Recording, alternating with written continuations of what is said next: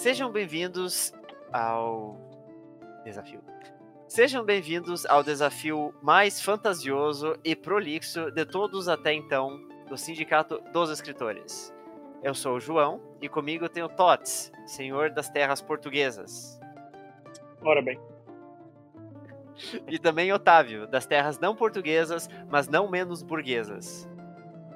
Olá, da melhor terra portuguesa. E o desafio de hoje é: escreva uma NFT, narrativa fantástica tolkieniana, com pontos bônus seguintes: 1. Um, o personagem principal não é um humanoide. 2. A fantasia se passa em tempos atuais. Ou 3. Todos os personagens que todos os personagens que dialogam, por alguma razão, seguem uma regra não explícita na fala. Exemplo: falam cantando, formam frases em haiku ou falam apenas rimando. Muito e bom. temos um sorteio no final do desafio. Quem, quem adivinhar agora qual que foi o ponto bônus que não foi escolhido vai receber uma participação especial no próximo episódio. Então você pausa o vídeo ou o áudio aqui, comenta e depois volta aqui para ver se você acertou, né? Isso aí. Isso é, aí. não tá difícil, não tá difícil hoje, não. Não, não. Hoje, eu vou, eu vou... hoje temos candidatos realmente... a pontos bônus muito competitivos, de fato. Eu realmente esqueci desse, desse ponto bônus mencionado aí, mas depois a gente. A, a, aqui, aqui eu tenho que fazer um parênteses, que na hora que eu, que eu vi esse desafio e pensei nesse ponto bônus, eu, eu até tinha uma ideia para uma história, mas eu deixei tanto tempo antes de começar a mexer no meu texto que ela simplesmente se esvaiu e não tinha mais nem forças para tentar resgatar sequer a lembrança do que, que era a minha ideha. Daí eu deixei por isso mesmo. Perdido no tempo e espaço. Perdido né, no tempo e espaço. Na verdade, você perdeu na Terra-média, né? Viagem lá. Então, vamos ao só no espaço, só no espaço. Vamos ao off-topic antes da discussão vamos aos, mais... Vamos aos off-topics. Que não é tão off-topic também, que é basicamente o feedback do feedback do ouvinte, né? Nós trouxemos no último episódio também e achei relevante trazer, que não é sobre o último episódio de desafio, é mais sobre o sobre o último clube do conto, que foi o conto A Igreja do Diabo, do, do nosso amigo Machadão. E... Grande Machado, desafiado. Eu, eu vou ler aqui o feedback, porque quem, quem mandou foi o Vander de Paula, e ele, ele escreveu muito bem o feedback, então eu acho melhor eu, eu ler o que ele escreveu, que é bem interessante. Ótima escolha, senhores. Sugiro também O Relógio, o desfecho é maravilhoso, e Bons Dias, Raça e Racismo no Brasil. É, só para ser claro, mas um, um dos nomes é O Relógio e o outro é Bons Dias. Tá? Os, Uh, Machado era realista. Ele deixou nas entrelinhas a sociedade racista da época. Exemplo, Quincas Borba só passa a existir quando deixa de trabalhar. Isso revela os valores da sociedade da época. Em Helena, ele faz um discurso maravilhoso sobre o tempo e a relação da escravidão. Na crônica Bons Dias, ele aborda a hipocrisia da escravidão na pele de Pancrácio. Tenta Sugiro falar bem alto. Análise... Perdão. Nosso gato é que, subiu é que aqui quase, quase derrubou o copo d'água. Deu pra ver só o rabo cá, ali. Vem cá. Da saga. É a saga, né? É a saga. Oi, saga. Ah. Oi. Ela conseguiu passar pelo, pelo teclado e não, não destruir a gravação aqui. Achei. Uh. Muito, né, cara? Destrói só se puder. Ela, ela sabe. O meu gato tá, já é... apertado em tudo possível e impossível. Tá, mais uma vez. Sugiro também uma análise profunda de Dom Casmurro. Há segredos geniais nesse romance. Agora, Agora foi. Agora foi. Segredos foi a saga. A saga tirou todo, todo o azar. Eu ia falar, cara, ela passou e consertou o áudio, sabia já. Achei. Eu sei que, como nós tínhamos comentado sobre, sobre esse, esse ponto né, do, do racismo ali, sobre o Machado de Assis se posicionar ou não, né? Que tinha um pouco essa essa essa crítica, né, que outros escritores mesmo da época faziam faziam para ele. Então achei achei bem pertinente a essas indicações do, do Vander, desses... Agora eu não sei ele, se são contos, esses que ele falou, eu acho que são o Relógio de Bons Dias, pelo que eu entendi, são contos. Quincas Borba eu sei que não é, no caso. É, Quincas Borba não, é. E o Helena Bons Dias o do relógio devem ser contos, entretanto. Uhum. E sim, o Dom Casmurro, esse dia há de chegar. Vem aí. Vai- Não sei se vai ser no quadro portanto. Respostas Definitivas ou se vai ser num episódio, mas Mas ele vem. Ele vem. Pode deixar. Muito que bom, então. Obrigado, Wander, por mais uma vez, né? Sempre presente aqui no sindicato. Ele já tem a sua cadeira aqui reservada. é. Mas então, vamos aos contos, João? Vamos, Vamos aos aos contos contos. tolkienianos. Inclusive, eu dei até uma colher de chá bem doce pra vocês, inclusive, porque no primeiro conto não tem um diálogo sequer. Vou ter que ler sozinho, inclusive. Então vamos lá, João. Acabei, acabei de perceber que o, que o telefone do Tots parece uma Pokéagenda. Dexter! Agora, agora faz sentido a decisão inconsciente de escolher essa cor. Eu sempre quis. O desejo secreto de toda criança dos anos 90, né? De, de querer ter um- um- uma Pokéagenda. Sim. Então, Olha que eu já vi, eu já vi capinha de telefone de Poké Agenda. assim. porra, deve, deve ser se legal. O ser legal. iPhone já é uma Pokéagenda, né, cara? O servo. O povo desta terra já me deu muitos nomes. Já fui designado traidor, inconfiável, ardiloso. Mas em verdade sempre fui fiel, intimamente verdadeiro ao meu propósito: servir. Já tive muitos mestres e jamais lhes faltei em minha servitude. Estive presente em cada batalha, vitória ou derrota. E a cada luta perdida, eu haveria de servir a um novo mestre. Tomado como um escravo, incurável servente de minha própria sina, minha razão de ser. E eu via e sentia, em cada mestre que me comandava, ganância e sede. Sede de poder, de guerra. E com essa sede, eu sabia que teria um novo senhor. Era uma questão de tempo. Ao longo dos anos, dei aos mestres que servi tudo o que me pediram, mas não havia sabedoria em minhas palavras, pois eles jamais queriam conselhos. Não, desejavam apenas minha complacência silenciosa, e que eu instigasse o anseio violento por poder. Alguns se bastavam de apreciar minha companhia. Cada mestre tem sua preferência, e eu assim fazia, incapaz de desobedecer. Já fui afogado, sequestrado, arrastado, mas jamais ferido. E mesmo assim, eu mantinha minha solene obediência ao meu amo, quem quer que fosse. Mas meu mestre atual parece diferente. Sinto algo perturbador nele, um desejo puro que me traz medo. Medo de que talvez minha vida esteja perto do fim. Ele já cedeu à mesma tentação que outros em outras eras. Então por que desta vez seria diferente? Não sei dizer. Sei apenas o que sinto. Sua convicção obstinada, sua repugnância e ódio ao me olhar, ao mesmo tempo que sinto as carícias de seus dedos. Será ele destinado a trazer meu fim? Minha paz? Não sou capaz de responder, ou sequer intervir. Eu sirvo como sou desejado, nada mais, até mesmo aos que temem minha servidão. Meu mestre me quer sempre perto de si, mesmo quando foi abandonado à própria morte. Eu estava lá, silente e estoico. Fui resgatado à força, e meu mestre ali permaneceu, dado como morto por seu aliado e amigo. Não tardou até ele me reaver. Senti o alívio encher seu ser em nosso reencontro. Ele realmente pode ser diferente. Já viajamos por vales e florestas, cavernas e masmorras, e agora marchamos, montanha acima, ao que creio ser meu serviço final. Queria dar aqui os parabéns pelo uso da palavra silente e estoico. Porra! Eu, eu ia, eu ia falar a mesma coisa sobre a palavra silente. Acho que é a primeira vez que eu, que eu, que eu vejo ela. Não, o cara realmente foi, foi a fundo na pesquisa pra, pra aparecer Tolkien, né, cara? Aqui tem Faltou um informação. pouco de descrição do celular. Faltou um pouco de, de descrição do cenário só. É grande, Eu, eu, eu fiquei com muito medo de descrever cenário. É que assim, eu, eu fiz mais uma descrição temporal, né, da, da jornada do que cenário. Porque eu acho que descrição de cenário é uma coisa muito imediata, né? Muito. ah, É, um texto mesmo, da, da cena né? em específico, né? Então, co- como eu estendi o texto ao.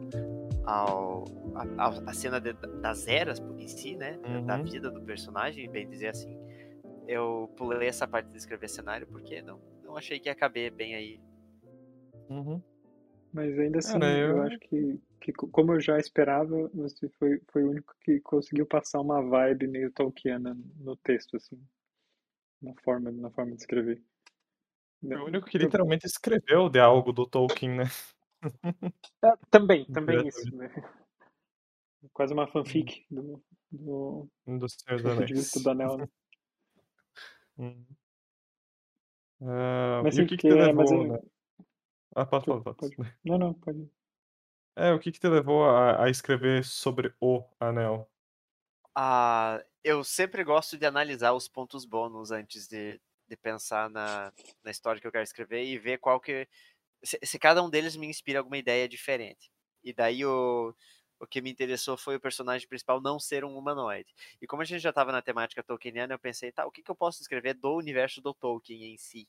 Pra, pra, até porque me, me ajudaria a pensar no que escrever, né? Se eu já tivesse essas delimitações que de certa forma seri, serviriam como diretrizes também, né? Se você já pensar no universo do Tolkien. E daí acho que a primeira coisa que me veio como um personagem bem presente, pensando no, no Senhor dos Anéis em si, foi o próprio Anel, né, cara? Que não. Que é um personagem, querendo ou não, porque ele é muito presente. Ele não é um personagem vivo, mas os, os próprios personagens tratam ele como uma coisa viva, né? Uh, eles têm sentimentos muito fortes em relação ao anel. Tanto o Gollum, a Galadriel, o Frodo, todos eles têm uma manifestação bem, bem própria de fora do personagem deles que só o anel traz, né? Que é aquela sede de poder e tal, que foi isso que me motivou a fazer certos trechos aí no, no texto, falando dessas uh, dessas cenas, né? No Uhum. caso.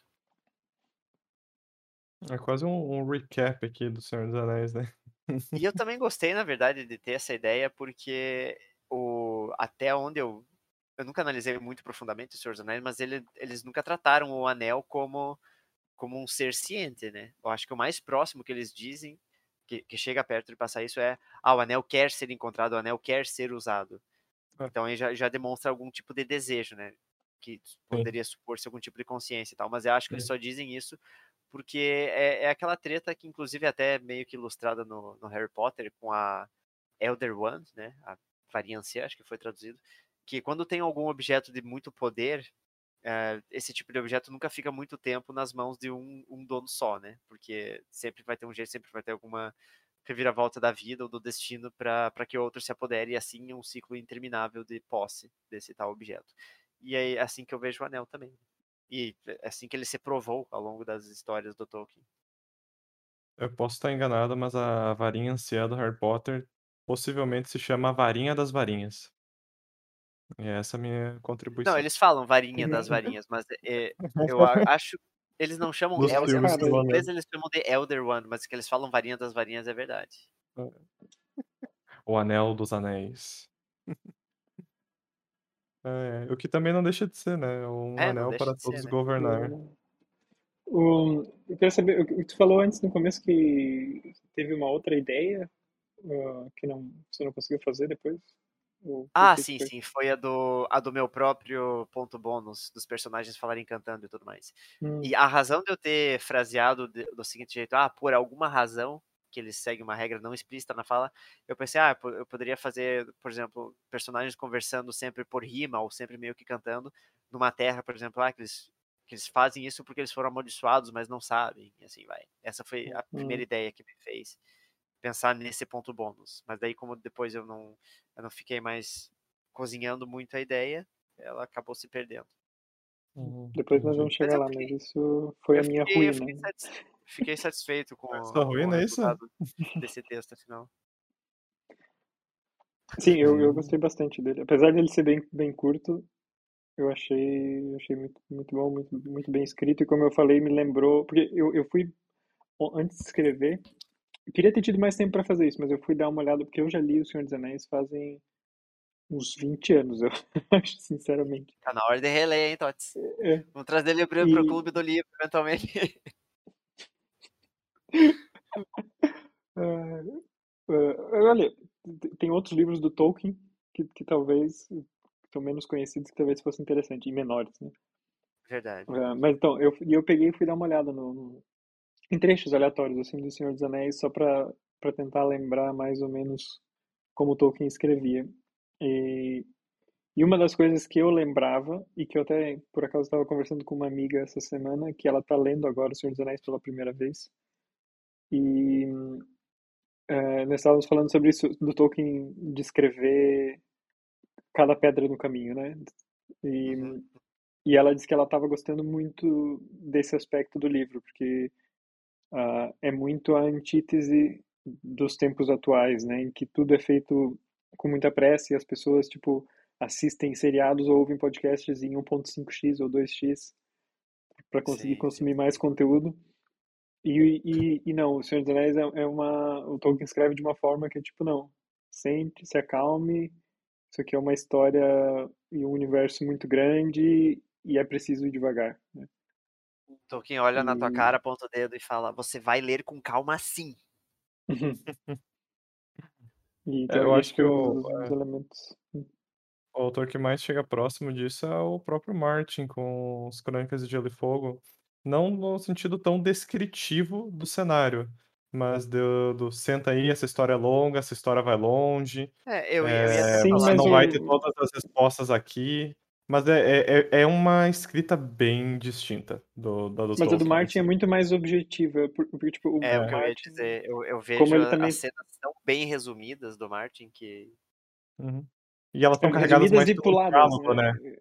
Uhum. É, tipo, Martin, como, como ele puladas, às vezes pula. É, tipo, ah. tem um personagem que tá ali numa batalha, tá tipo indo pra uma batalha. E daí no capítulo seguinte é outro personagem, aquela batalha já aconteceu e, e alguém chega e resume em duas palavras, tipo, ah, ah aconteceu sua batalha, aquela pessoa né? morreu.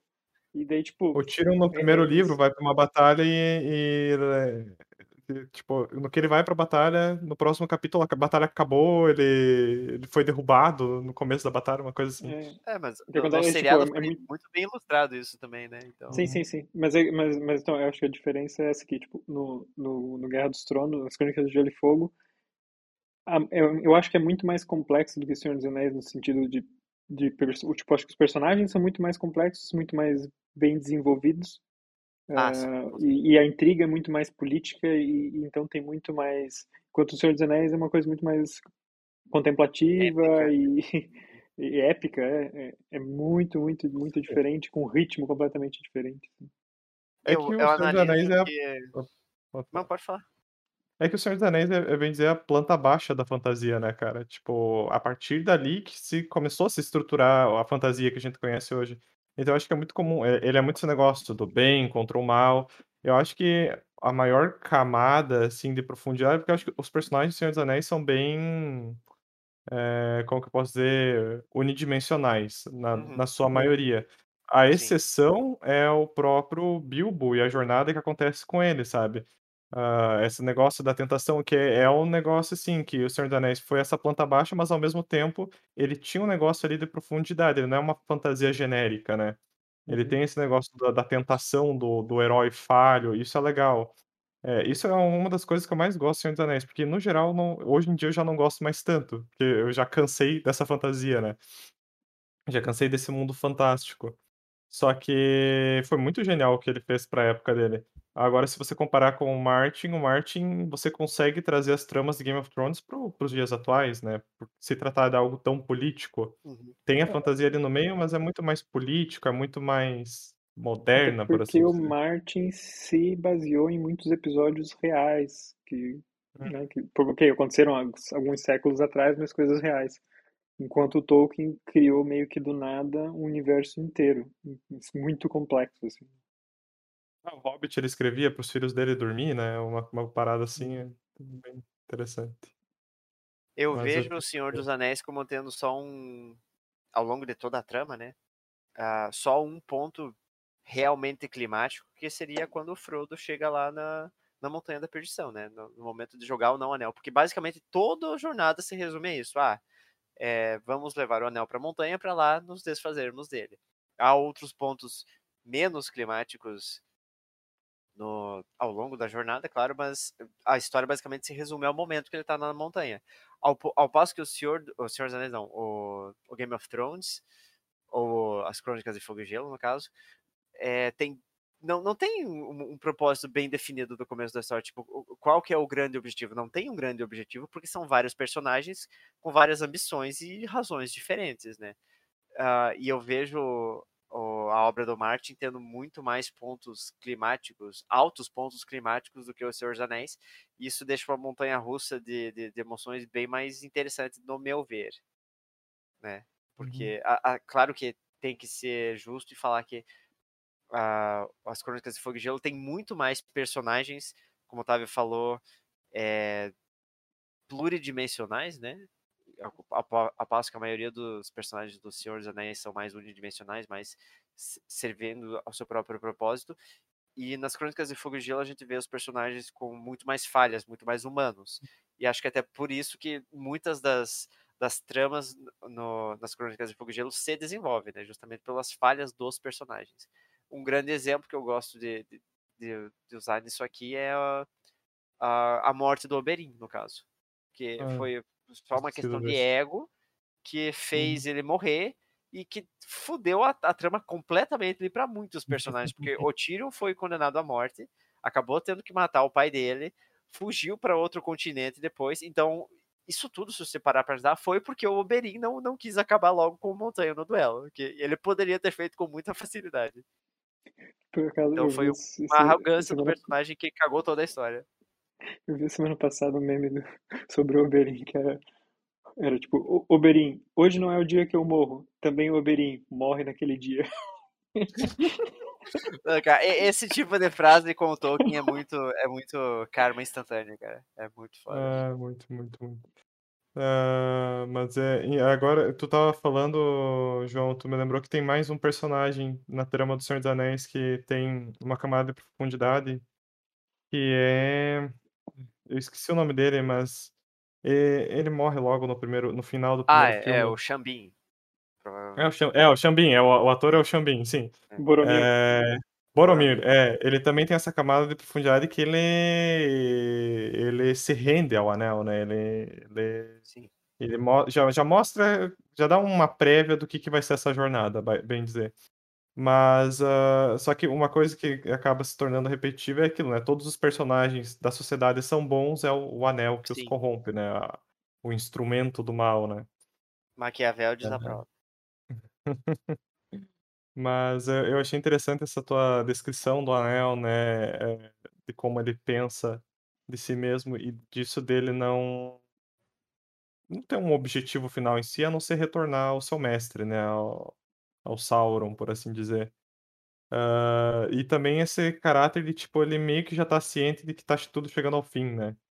Ah, tanto que seria o momento da montanha ali, né? Da, da Uhum. batalha do, do Frodo e do Gollum, é o momento em que a influência do Anel tá mais presente do que nunca, né? Na trama É, inteira. Ele, é, ele tá é literalmente bem, bem. lutando pra que um dos Eu acho que é uma das dois lutas de, de fique, né? batalha mais interessantes do- Uhum. dos filmes, pelo menos, de se ver. Uhum, Porque o. Frodo, você pensa que ah, pode ter acabado tudo, né? Porque o Frodo se rendeu ao anel. Então, e agora? Uhum. É muito bem, mas bem interessante como, como tu colocou interessantemente, o anel só é destruído graças ao Gollum, né? Uhum, ironicamente. Ah, mas eu queria perguntar pra vocês se, ah, se ficou claro desde cedo, ou de, de- a partir de que ponto que eu tava falando do anel. Hum, Pra mim, cara, da terceira frase, mais ou menos. É, É, foi, eu foi bem tentei enrolar o máximo possível, mas eu falei, não, não vai ter um momento que simplesmente não, não tem como, né? Uhum. É. É que o, o- já no primeiro parágrafo tu coloca, né? E eu via e sentia em cada mestre que me comandava ganância e sede. E, e como tu vai descrevendo isso, que a cada Uhum. derrota de mestre ele passava para um outro. No começo, na primeira linha, na primeira e segunda linha, eu até achei que seria o Gollum. Ah, mais pelo título da história do que qualquer outra coisa.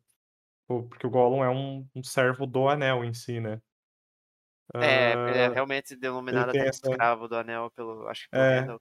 Só que aí. Só que aí, con- conforme foi indo esse negócio do poder, da ganância, aí já ficou bem, bem, bem evidente que era o anel, daí eu só tava esperando ver qual, qual que seria o fim que tu ia dar pra essa história, né?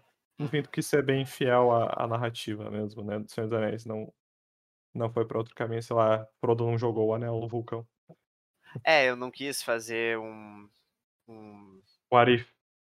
um what if, é, eu, eu quis mais ser, ser fidedigno à história. E não, não fiz o- até o fim da cena, porque a primeira ele já, já, já entrega de mão beijada, que é, é do anel, né, que eu tô falando. Não que tivesse que ser um grande mistério, mas que eu queria deixar meio que no ar essa, essa indagação do Anel como personagem, né? O que, que ele tá sentindo, o que, que ele tá passando. E a, até aqui que ele, de certa forma, tava ansiando pelo fim, né? Então... Uhum.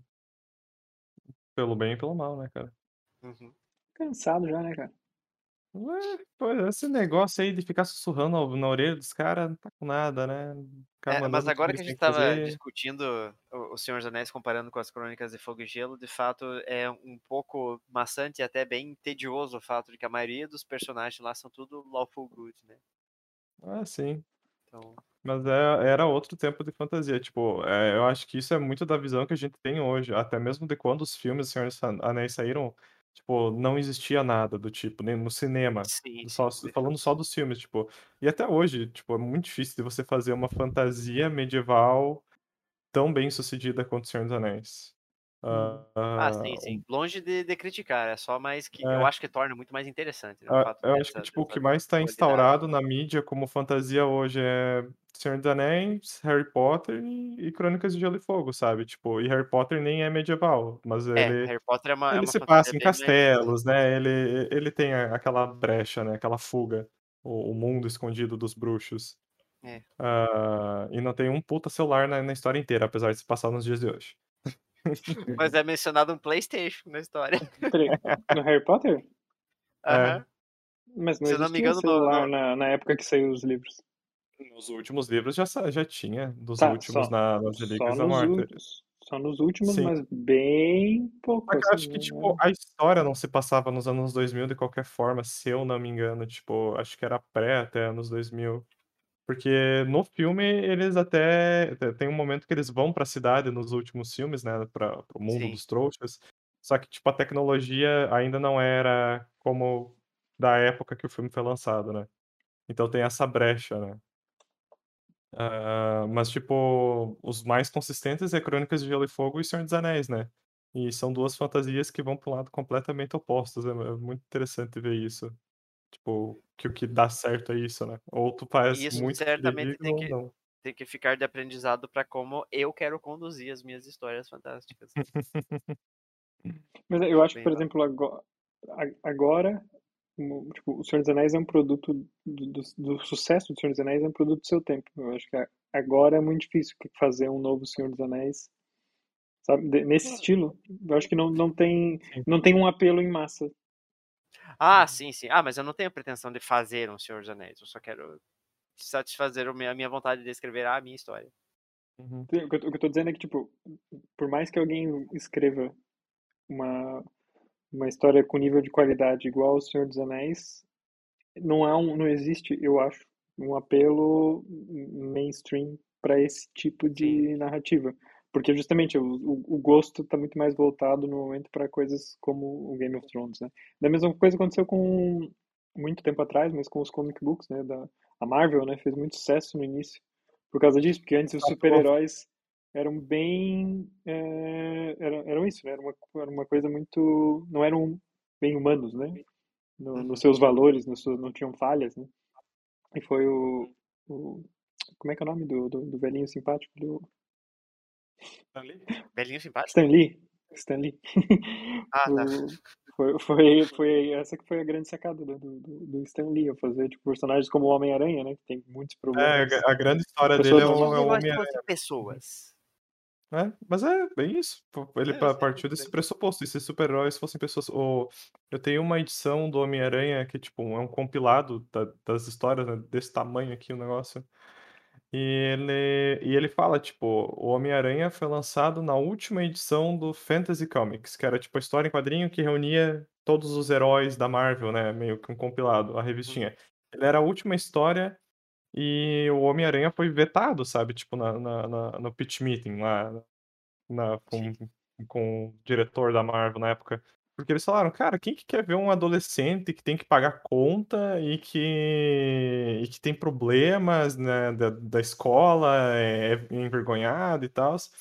E aí, tipo, o argumento deles foi, olha, é a última edição, vamos lançar aí, se, se der certo, deu, se não der certo, acabou a revista igual, né, a revista ia ser cancelada. E o Homem-Aranha foi o que renovou a revista.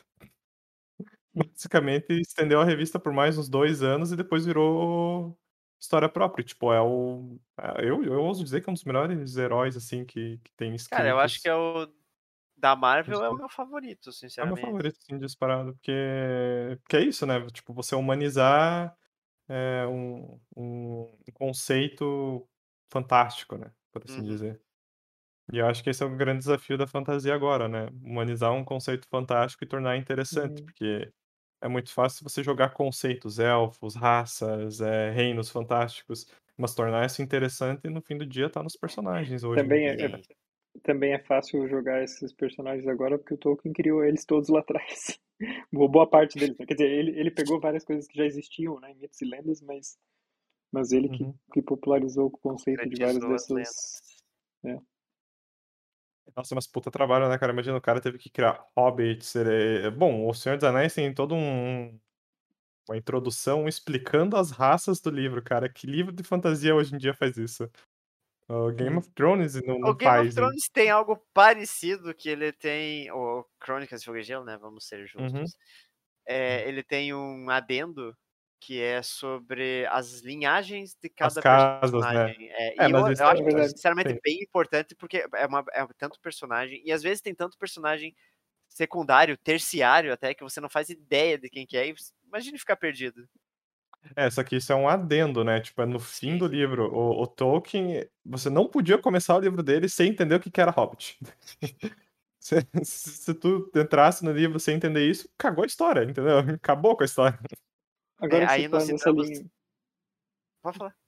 Eu ia dizer que, como você falaram de linhagem no Game of Thrones, eu lembrei que tem um jogo que, tá, que é para iPhone, que tá no Apple Arcade, que eu, é um dos meus favoritos dos últimos anos que teve, assim, para mobile, que é, se chama Game of Thrones Tale of Crows. E ele é, é fantástico, assim. tipo, o jogo é, é muito baseado em texto, assim, né? Tipo, ok, tem, tem- ele é bonitinho, assim, o gráfico dele, mas é basicamente você joga como um comandante da Patrulha da Noite e, e, e é desde o do começo, desde que se formou, basicamente, a Patrulha da Noite, você vai passando, ah, você fica mandando expedições e cada vez que morre, tipo, o comandante, você elege um comandante novo e ele vai passando por todas as gerações de comandantes até chegar na época, mais ou menos, do, em que se passam os livros. E é muito, muito bem escrito, é feito, foi feito por um time bem pequeno, que eu até, eu até já conversei com eles no, no Twitter uma, numa altura. E, e é um jogo muito, muito bom. Até, inclusive, saiu uma expansão e eu não cheguei a jogar. Mas fica aí a, a dica pra quem gosta de Game of. Thrones. E ele é bem aquele jogo, tipo assim, ó, jogou 15 minutos, volta daqui, volta daqui meia hora. Joga- Ele não te deixa jogar, É. né, sem parar. né? Exatamente, Mas você é pode jogar direto. E agora ficamos com o texto do Mr. Robson. Prossiga, por favor. O bruxo da colina. Era uma noite como todas as outras na estalagem da Alpaca Melancólica, o último dormidouro a leste do Rio das Adagas. Não havia música e nem dança, mas havia ensopado de porco e bom vinho, e era disso que um grupo de viajantes cansados precisava. Toric entornou a tigela, bebendo parte da sopa enquanto o resto se perdia em meio à sua densa barba. Tem calma, companheiro, disse Melius com um sorriso no rosto. A comida não vai fugir. Fome que eu tinha não é possível medir. respondeu o anão, limpando a boca com as costas da mão. Kaelin riu dos modos do companheiro, tomou um gole de vinho e posou a caneca de madeira na mesa. Se já estão satisfeitos, eu gostaria de ir dormir. Dormir? Mas eu achei que elfos. A porta da estalagem abriu-se com violência, revelando a figura de um homem jovem, vestido com trapos ensanguentados e sujos. Ele deu dois passos cambaleantes para dentro do salão e caiu estatelado na mesa que o grupo ocupava. Toric e Melius rapidamente o viraram de barriga para cima, e Kaelin rasgou os trapos que lhe cobriam o peito em busca dos ferimentos. Parecem tiros de uma besta de mão, disse Melius, analisando os dois pequenos buracos na barriga do- e no peito, O imbecil arrancou os virotes, por isso sangra como um cão. Comentou Toric. Eu o conheço, disse o taverneiro se aproximando. É amigo do meu irmão. Enquanto Kaelin limpava os ferimentos com um unguento, o taverneiro contou que o rapaz chamava-se Jacques e era um fazendeiro local. Já fazia uma semana que havia partido atrás de um mago que andava aprisionando as almas das pessoas do vilarejo e exigindo dinheiro em troca de libertá-las. Um mago? Tens a certeza? perguntou Melius, desconfiado. Um bruxo, que seja, retrucou o taverneiro. Ele há de ficar bem. O curativo vai tirar as impurezas. Informou Kalen ao terminar. Os três ajudaram o taverneiro a carregar o jovem para um quarto, e quando deitaram na cama, ele abriu os olhos e pediu água. Assim que matou a sede, o rapaz falou. Por favor, precisam ajudar-nos. Esse feiticeiro infernal levou-nos o dinheiro a todos. O inverno se aproxima e mal teremos para a comida. Diga-me, Jacques, como faz esse feiticeiro para roubar a alma de uma pessoa ainda com vida? perguntou Melius, sentando-se ao lado da cama. Uma espécie de cristal, disse o jovem, seu olhar subitamente mirando o vazio. Simplesmente aponta-te o cristal e ele suga-te a alma sem deixar ferida. Uma pedra? Toric franziu o senho. Ele guarda as almas numa pedra? Se é assim, podemos recuperá-las? Sim, tem lá dentro centenas de almas, talvez mais. Eu as vi com meus próprios olhos, mas não pude salvá-las. Lágrimas correram pela face do rapaz. Onde está esse feiticeiro? perguntou Melius. Todas essas pobres pessoas, é nosso dever ajudá-las. Há dois dias de caminhadas aqui, numa colina além da floresta de Amampur. Se conseguirem recuperar as nossas almas, metade do dinheiro que ele roubou-nos é vosso. Mas tenham cuidado, o feiticeiro tem um cajado negro que atira flechas invisíveis se quer conseguir me aproximar. Flechas não vão me amedrontar. Disse Kaylen em tom confiante. Não te preocupes, jovem, que o vamos encontrar, garantiu Melius. O sol já ia abaixo no horizonte quando o grupo emergiu da floresta de Amampur e se deparou com uma colina muito longa e verdejante, salpicada por pequenas árvores e arbustos. No topo, via-se a silhueta de uma pequena casa de madeira, contraposta ao céu vermelho fogo. Os três começaram a subir a colina por um caminho de terra batida que quase desaparecia na grama alta. Vejo alguém na janela.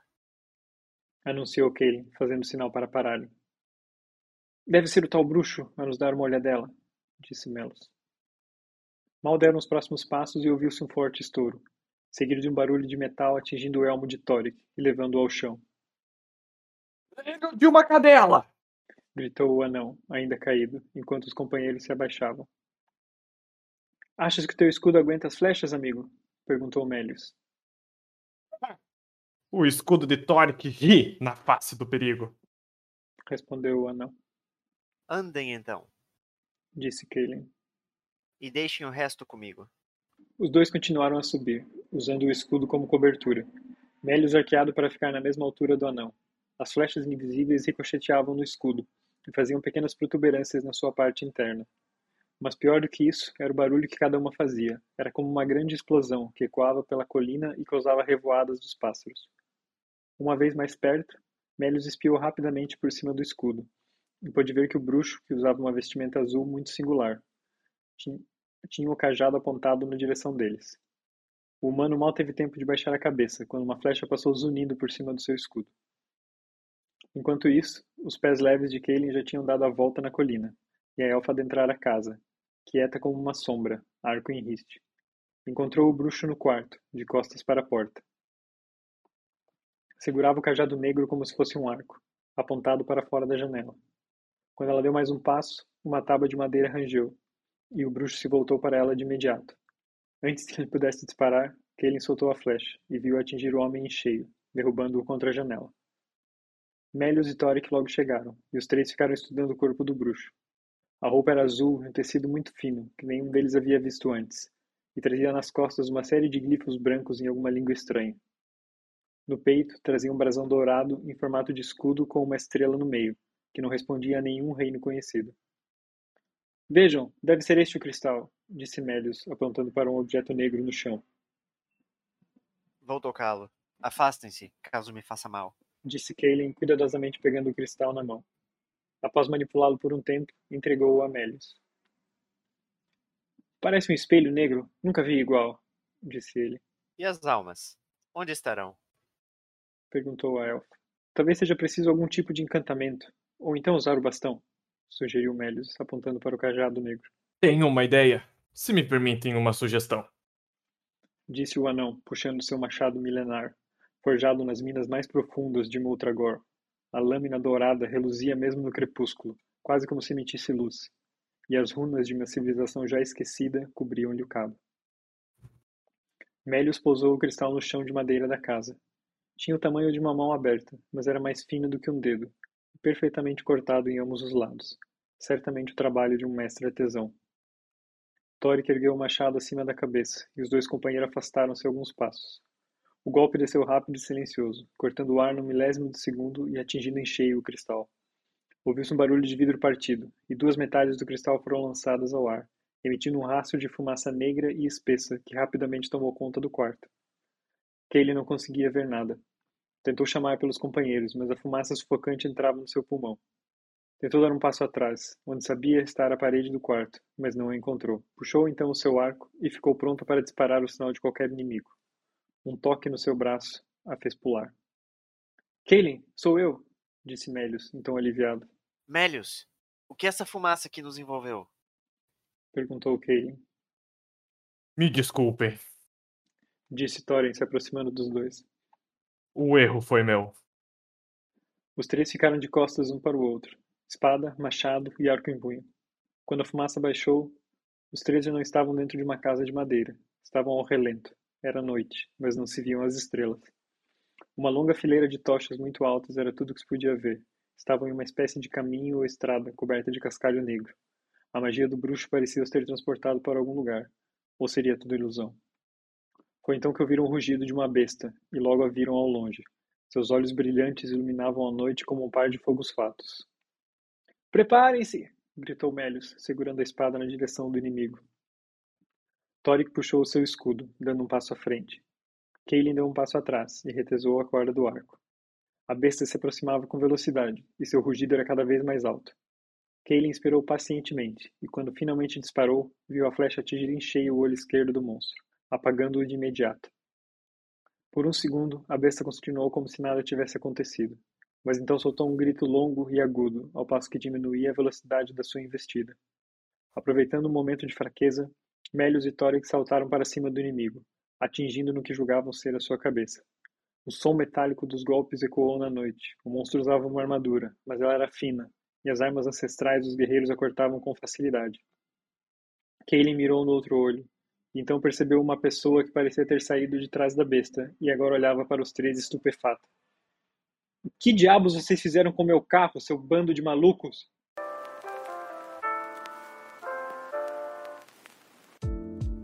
Pam, pam, pam. E agora, e passa-se a luz. Vou ter que acender aqui porque começou, começou a chover e escureceu pra um caralho agora. Ai. Ah, por essa vocês não esperavam, não é mesmo, garotada?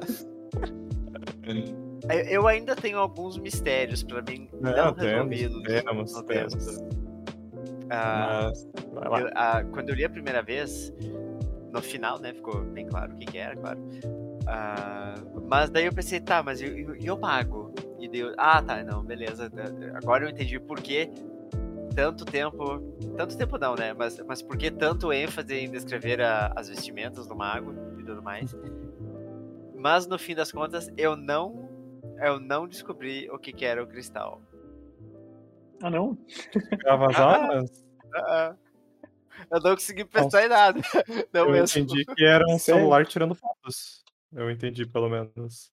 Eu sei, né? Ah, é, pode ser, pode ser.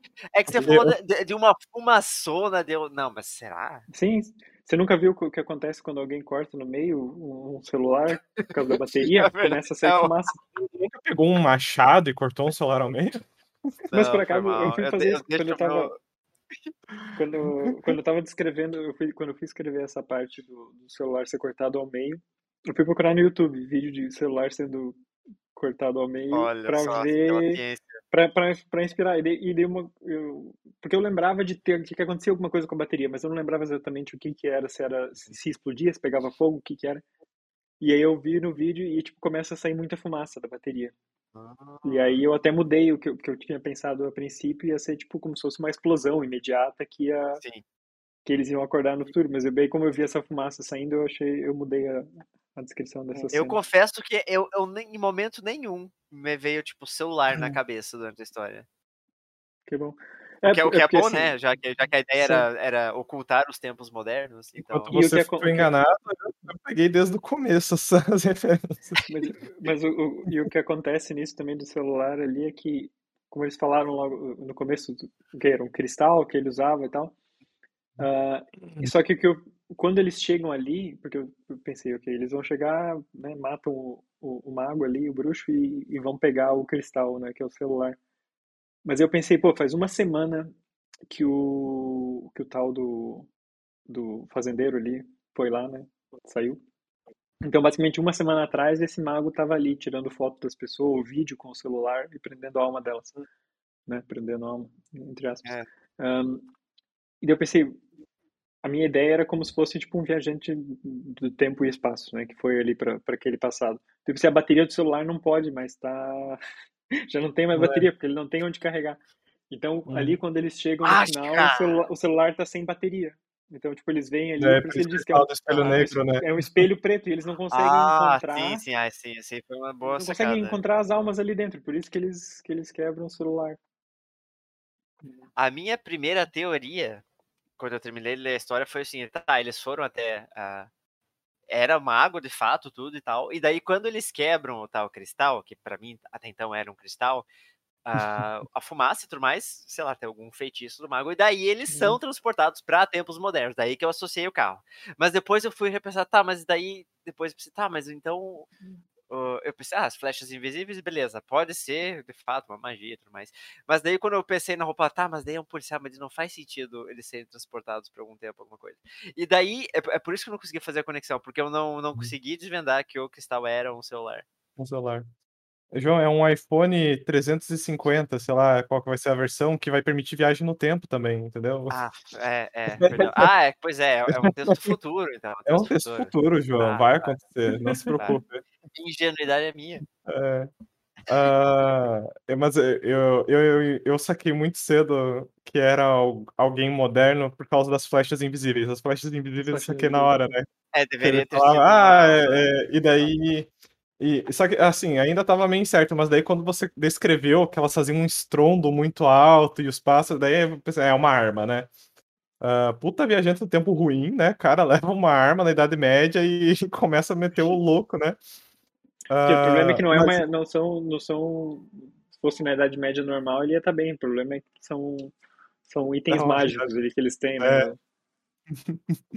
Mas eu acho que muito.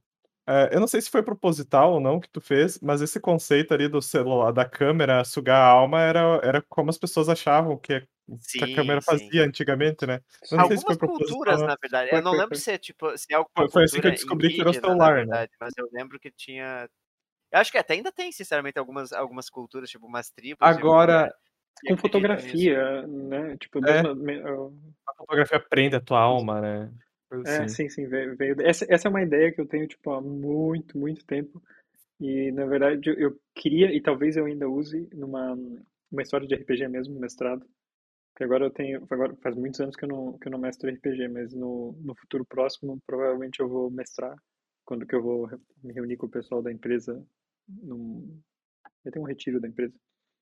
E um deles pediu para mestrar D&D, pediu para eu mestrar. E eu tô pensando em usar essa ideia também. O Sindicato dos Aventureiros pode vir aí. Sindicato dos Aventureiros. Ah, É, só que daí nós só, só seremos um paladino e um ladino, Mr. Otávio, e um ladrão. Cadê, cadê os outros membros? Um spoiler aí, João. Nada, é uma referência futura, cara. Ah, mas enfim, ah, a única coisa que pra mim ficou meio obtusa ainda é a viagem no tempo. Tipo, eles quebraram o celular e vieram parar no presente, é isso? Tipo, ou tinha alguma outra coisa envolvida? É, teve isso também, é verdade. Essa Não, eu, eu não quis entrar em detalhes, mas, mas meio que o- tinha alguma coisa no que, que o celular permitia. Foi tipo, essa É. pessoa, o, o, o bruxo ali, que era um policial, no caso. Não sei se isso se, se deu pra entender que ele era um policial. Sim, Não? sim, sim, isso sim. Da minha parte, não, eu não, não fiz. Eu fiquei tentando associar, mas eu não dei muita atenção ao, detalhe, mas agora. Da bom, minha sim, era a explicação pra quando- ele ter, abriu a, o celular, pra ele ter arma. o policial. Na segunda Era a parte que eu explicação pra fui ele ter ver arma a, e, e, e eu a descrevo a descrição da roupa roupa, dele. pra mim ficou muito... Em algum momento eu achei que você ia colocar o Ah, Bolsonaro ganhei ali, nessa, cara. Mr. Otávio? Ganhei, cantou, cantou algum- vantagem com o celular, tá aí. É, mas, por algum motivo, em algum momento, eu achei que você ia colocar o Bolsonaro ali no meio. Porra, precisa estragar a história, cara. Tava viajando já.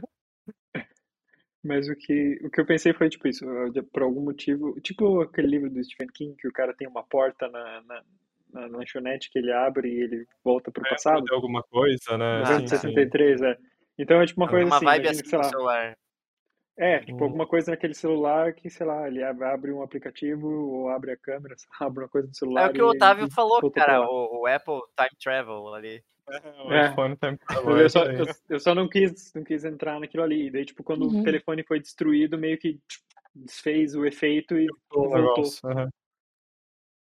Ah, mas eu achei, achei engraçado as, as reações dos personagens quanto, né? E as, as descrições que tu dá pra tentar enganar, né? As flechas invisíveis, o barulho estrondoso, Sim. a, o espelho preto. Eu achei engraçado essa, esse conceito de tipo como, como explicar um, objeto moderno num contexto fantástico, em que essas palavras não existem, né? Isso me lembra Então, muito. Deve ser porque eu, li justamente uma, um trecho que você escreveu sobre isso. Lá no, nas Terras do Fogo, Terra do quando você Fogo, escreveu o. CD. Terra do Fogo, É. eu, ia- eu lembrou, né? O, Sim, sim. o objeto misterioso. É, pra quem não sabe, Terra do Fogo é um, é um texto à parte do TOTS. É um, é um texto Um off. romance que nunca sindicato, existiu, que nunca foi terminado. É, mas nunca deve, foi deve ser terminado, mas, revivido. mas tem esse conceito de um objeto da nossa atualidade, num período em que isso não faz É, sentido. Eu acho muito divertido esse exercício de você descrever uma coisa para alguém que não tem o, o, o conceito do que, que é isso, né? E, e, e como isso mesmo. parece uma, como isso parece magia, né? É a mesma coisa se você for ver relatos, de, por exemplo, quando os portugueses chegaram no Brasil, né? Tipo, imagina o que que parece aquilo para os índios que nunca né? viram, que nunca viram um navio na vida, né? Daquele tamanho, Hum. o que, que- o que que acha que é aquilo, né? É um Kraken! E Isso, na verdade, é... é- o 20 mil léguas submarinas, né? O início do 20 mil léguas submarinas é isso, cara. Agora que o João falou do Kraken, 20 mil léguas submarinas começa contando de um monstro terrível que assolava os mares e estava destruindo embarcações, e é um submarino. Só que é tanto quando, quando o livro foi escrito, não existia o conceito de submarino, não, não, não, Uhum. não existia. E, e aí o Júlio Verne que inventou esse Sim, conceito do, do navio submarino. Só que, tipo, no livro mesmo tem essa, essa parada que os caras diziam que era um monstro, mas era só um navio, não. É, é, é muito interessante isso. Ah, eu só queria deixar um, um adendo antes de, de passar para as perguntas, Tots, que esse, esse policial, na verdade, é o, é o vilão do filme do Scooby-Doo pra mim. eu nunca vi o Não filme, Eu só é- vi o não primeiro filme, então não sei é Porra, o- a mas então, é do primeiro filme mesmo, é do primeiro filme Ué? mesmo, que eu, ele aprisionava as almas das pessoas num Cara, o cristalzinho. primeiro né? filme é o do Scooby-Doo. Sim, exatamente. Não Ele ele aprisionava, aprisionava ele almas aprisionava, ele- é, de- depois eu acho um link, mas tem uma parada, tipo, né, não é bem um cristal, mas ele aprisionava a alma das pessoas num cristal e colocava nos monstros, uma parada assim. Cara, eu Ah. acho que certeza que não é no segundo isso. Com certeza que é no primeiro. Sim, que é o, é o Mr. Bean que interpreta ele, inclusive. Pois é, mas eu, eu achei que o Mr. Bean era do segundo. É que, bom, faz tanto tempo que eu assisti que fica tão confuso. Oh, mas Então- recomendo, recomendo os dois filmes do Scooby-Doo, são muito bons, tá? são live actions à frente do seu tempo. É, Ah, bom, mas temos depois a, a Buffy no filme, né, cara? Isso já é o Tem a suficiente. buff, verdade, verdade. Ah, mas aí agora deixo mais para as perguntas, né, Tots? O que que, o que que te levou a esse texto? Como que foi o processo criativo dele? Pois, o processo foi um inferno, porque eu fui querer fazer esse negócio do, de rimar e, pô, puta que pariu, mano. É muito chato, muito difícil. Ah, fica aí, fica aí o meu, meu mais profundo respeito e admiração pelos poetas, que, que são pessoas que conhecem Ouviu, a, Otávio? a, a Ouviu, língua Otávio? brasileira com... Meu Deus, cara, deve- tem que conhecer muito bem para conseguir escrever poesia, sério. Sim. Ah, Mas E, se tipo- você quiser forçar a rima rica, né? Nas, nas coisas. Deus me livre. É, exato. Ah, e assim, eu comecei a escrever, como eu falei, eu já tinha essa ideia há muito tempo, então eu achei que, que era uma boa para que podia encaixar, né? Só colocar ali os personagens fantásticos. Como já era uma ideia para uma história de D&D, era muito fácil colocar colocar personagens. E, e eu comecei ela, e eu, princípio eu comecei a escrever ela na parte que, que eles estavam chegando já na, na colina, porque eu queria que não ficasse muito longa. Então já era eles chegando ali na colina, falando um pouco sobre o tal do bruxo, e aí tinha tipo um, um parágrafo que era um flashback uh, explicando por que, que eles estavam ali, né? E eu comecei a escrever essa, essa cena da, da taverna, do, do fazendeiro chegar ali. Só que como eu tava, eu tava dando uma olhada ali no, no Senhor dos Anéis, e, e eu acho que esse tipo de coisa não, não acontecia tanto, assim, né? pelo, pelo que eu vi, pelo que eu, eu me lembro muito pouco, né, de como é escrito, mas pelo que eu tava olhando. E esse tipo de abreviação, né, das coisas. Uh, e aí eu e daí também não estava gostando de como estava ficando, então eu peguei, decidi mudar e começar a fazer tudo na ordem certinha, que as coisas aconteciam. Um, mas isso, e, e, e, assim, achei que ficou, achei terrível de escrever com rimas, porque ficou muito truncado as coisas, eu, tipo, me limitava muito no que eu podia escrever, e achei que deixou os diálogos péssimos, que normalmente é uma coisa que eu gosto de escrever e que eu fico satisfeito com o resultado, e aqui foi, foi no oposto. Odiei escrever, achei que ficou horrível. Eita. E também, e também acho que acho que o texto no geral eu, não gostei de como ficou, talvez por causa disso, assim, porque também eu não queria eu queria tentar deixar as, as descrições um pouco mais mais longas, mas também não podia deixar tão longo para porque pro episódio talvez ficasse muito longo. Então, e depois fiquei sem tempo de escrever de deixar elas melhores, porque eu perdi muito tempo achando rimas para os diálogos. E, enfim. Não pretendo fazer Olha, rimas mas... novamente. Esse é o resumo da obra. Eu digo que o seu anão tá, tá o, o, o personagem mais fidedigno ao Gimli. O filho de uma cadela foi muito bom, hein? Cadela. Mas eu, eu não vi tanto problema com, com os diálogos é, no, no geral. Eu acho que o que me tirou um pouco da trama foi já ter previsto a arma tão cedo. E, e é, é, que talvez é, é, aquela velha, né? Aquela, aquela velha questão do, dos, dos pontos bônus, né? Do, do é, eu até falar que tá, tá de parabéns por mesmo, apesar de estar infeliz com as rimas, foi por dois pontos bônus, então já, já tá de parabéns. É. Mas, mas é, é, aquela máxima de tipo, como se tornar imprevisível sendo que tem os pontos bônus ali, né? Como tornar o teu texto imprevisível sendo que alguma daquelas coisas você vai fazer, né? É, ah, no sim, caso sim. que você puxou para os dias atuais. Então, tipo, é, quando eu vou ler, eu já vou do pressuposto que alguma daquelas coisas vai acontecer. Então, isso vai facilitando, né? É, mas isso é, é, uma questão do, do, do, do sindicato, né? Da, da, estrutura do sindicato em si. Uh, mas de qualquer forma, achei bem divertido, principalmente como eu falei, a parte deles falando ao redor do celular para mim foi muito divertida. E aqui, cara, na verdade você criou um prelúdio da Caverna do Dragão, né, cara? Inversa. né?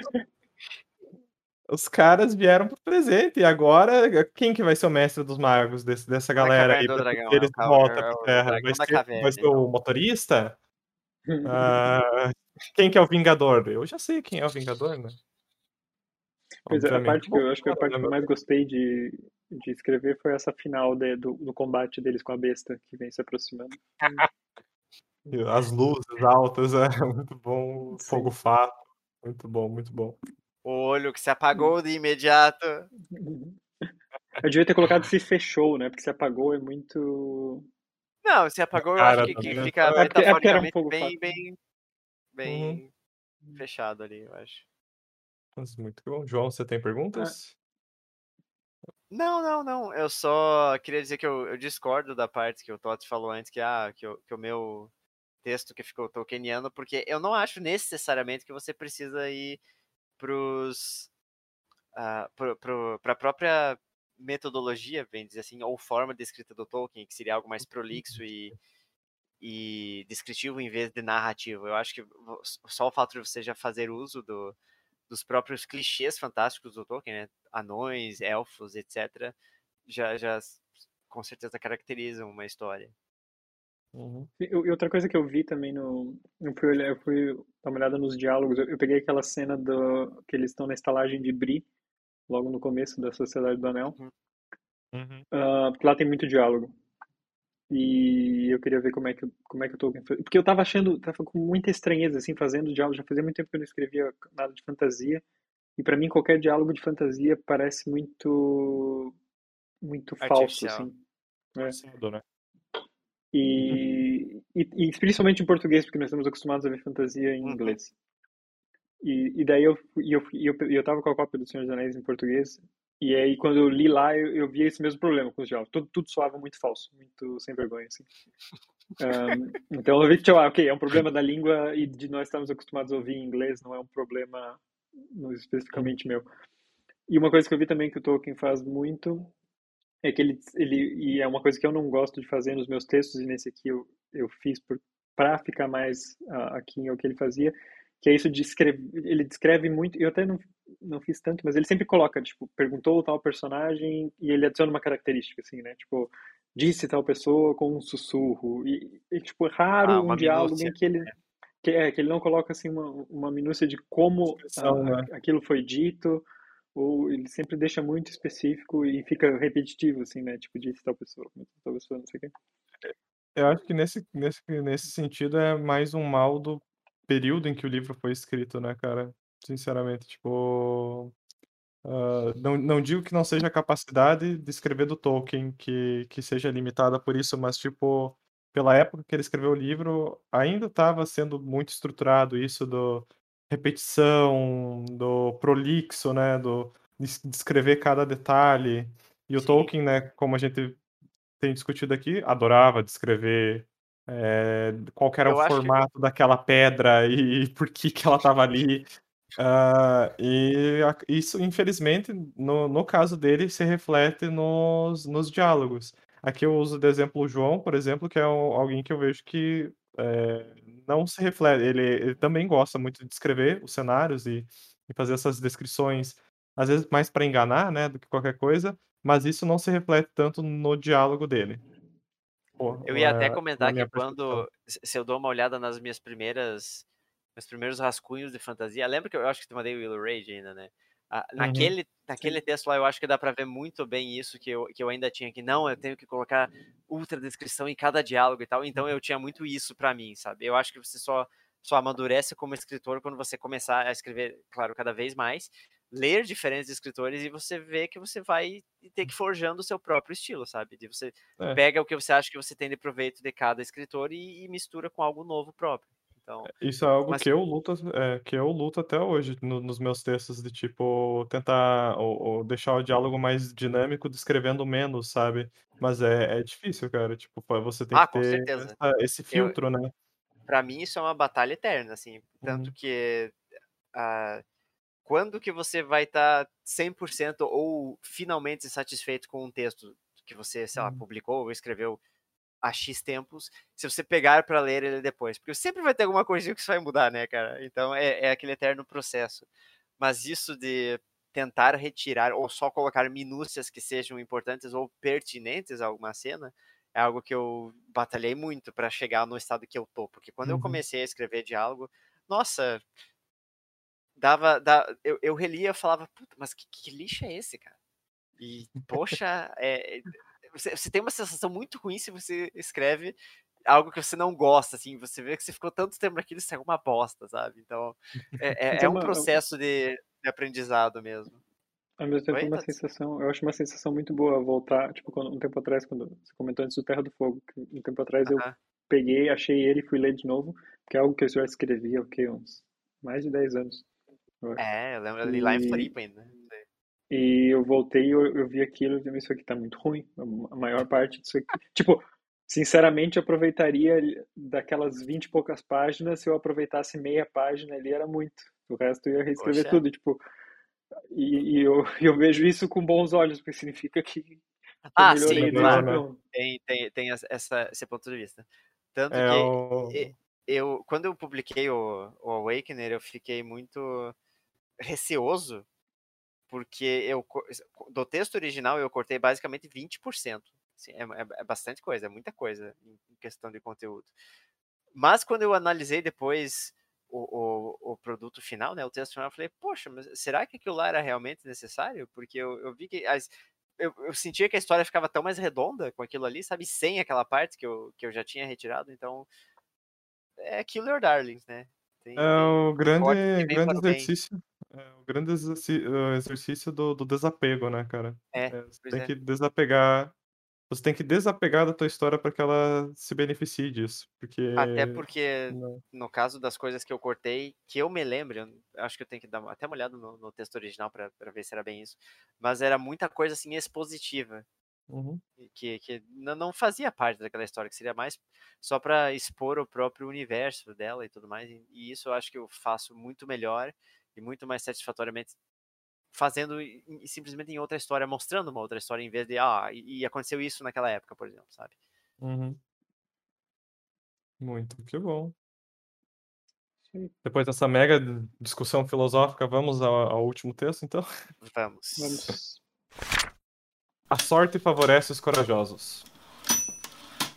Após meses de planejamento, o paladino e o ladrão se encontravam em frente à masmorra, prestes a invadir o covil do perverso rei sanguinário. É tudo ou nada, disse o paladino.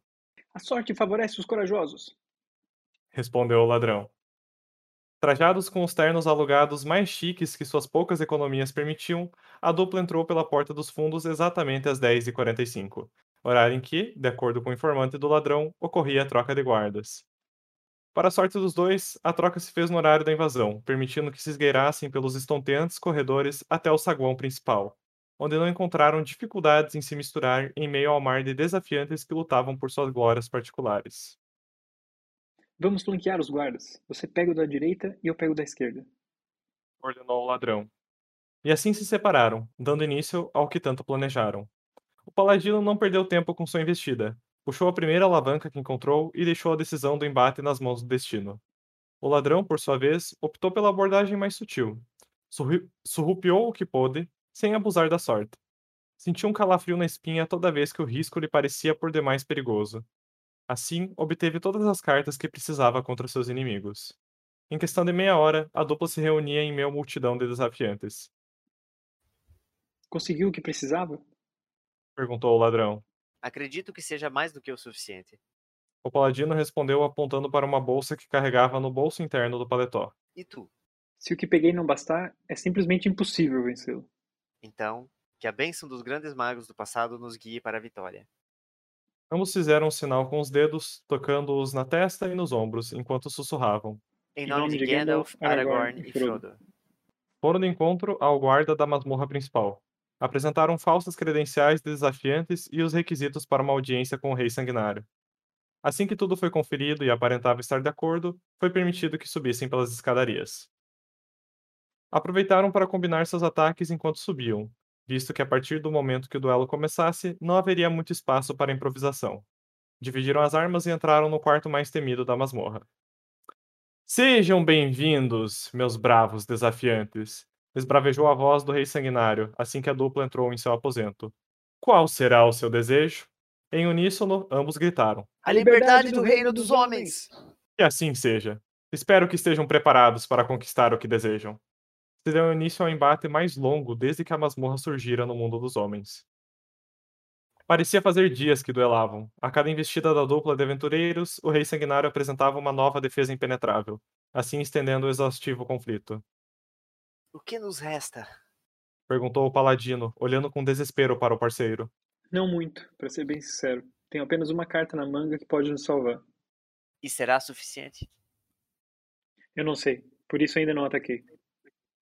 Após um instante de hesitação, o paladino respondeu: Você mesmo disse: a sorte favorece os corajosos. Se for para perdermos, que seja usando de todas as nossas armas. O rei sanguinário sorria maliciosamente do outro canto do aposento. Vamos lá, meus caros. Estou ansioso para sua próxima investida. O ladrão puxou seu último ataque, batendo na mesa que os separava do rei sanguinário, com todas as forças. O silêncio instaurou-se no ambiente por um longo período de tempo, sendo quebrado pelo próprio rei, que agora aplaudia os oponentes. Full House! Excelente jogada. Tenho que aplaudir de pé. Vocês realmente são uma dupla e tanto. Nós Nós vencemos? O paladino perguntou incrédulo. Mas é claro que sim, paladino. Vocês venceram, como de costume. A incredulidade foi tomada por uma onda de confusão. Como de costume? Perguntou o ladrão. E como sabe que sou um paladino? Viemos disfarçados? Como pode? Essa é a parte mais tediosa, sinceramente, respondeu o rei sanguinário. Mas vamos lá. Toda maldita vez que vocês chegam até aqui, fazem o mesmo pedido. Única vez pediram por uma coisinha egoísta e particular, como fortuna, uma vida de sucesso e qualquer outra trivialidade dos humanos. E isso é o que mais me irrita.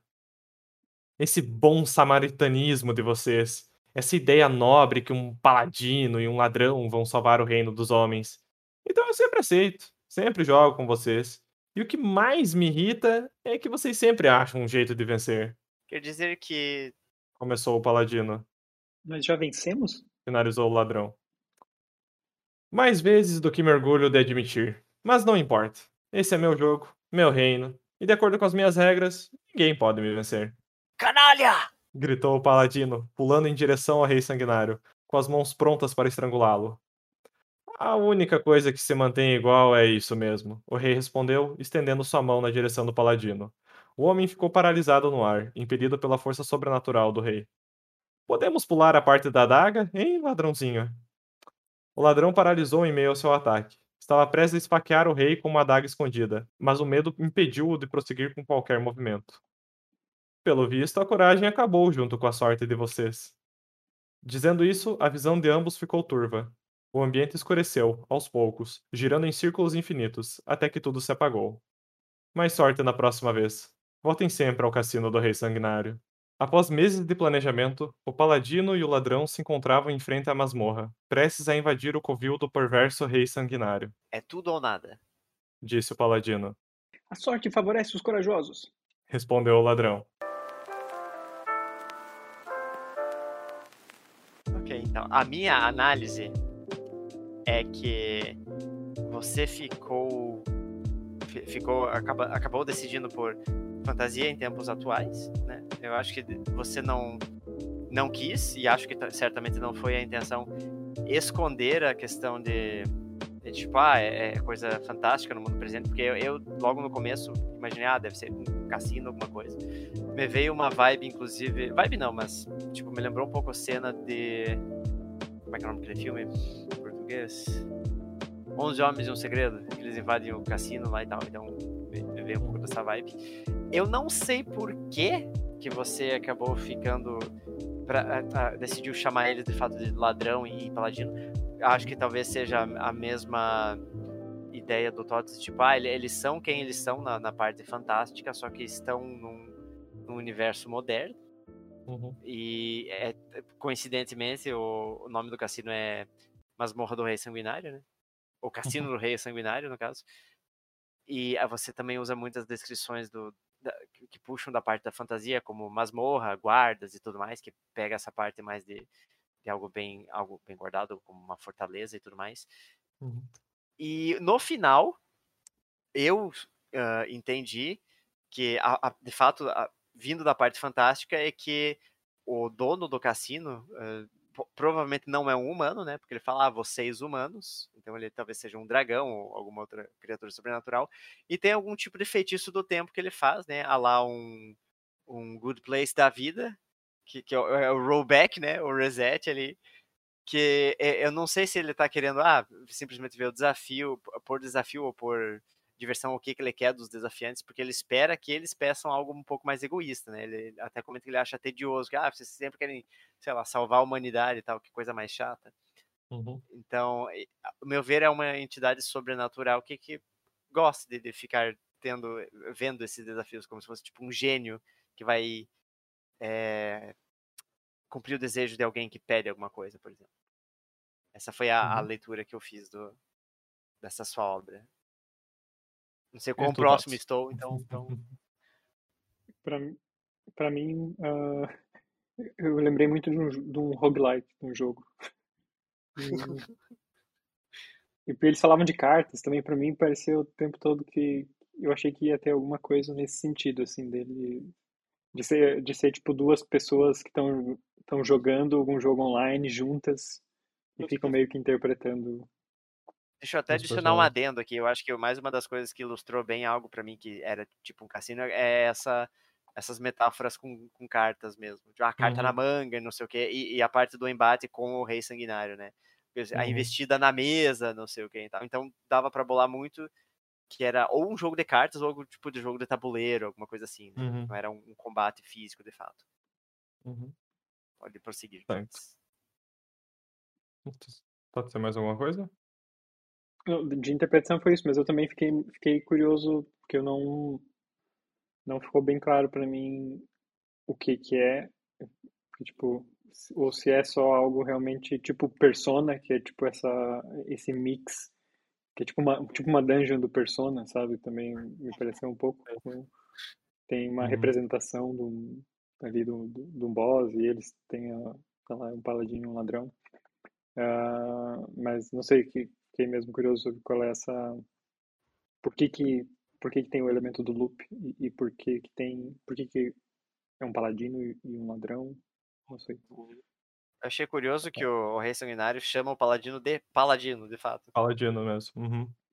Na verdade, isso- esse texto inteiro foi muito inspirado por nada mais nada menos do que Dice Dungeons. É, foi isso, eu pensei isso. Tanto que Quando eu pensei em a, a- o título dele é uma música do jogo, A Sorte Favorece os Corajosos, ou os... Fortune é, favors the bold. isso, Deve ser Eu essa eu- é a melhor Dice- música do jogo. Eu pensei no Dice Dungeons na, na hora em que ele. Tem a primeira hora que ele menciona cartas, ou alguma coisa assim. Ele tava com as cartas na manga, ou que ele... é, é, Não, antes, Tava- foi antes. A carta das mangas é mais pro final. Não, ele fala que... Deixa eu... É quando ele tá roubando, né? Uhum. O ladrão, por sua vez, surrupiou o que pôde.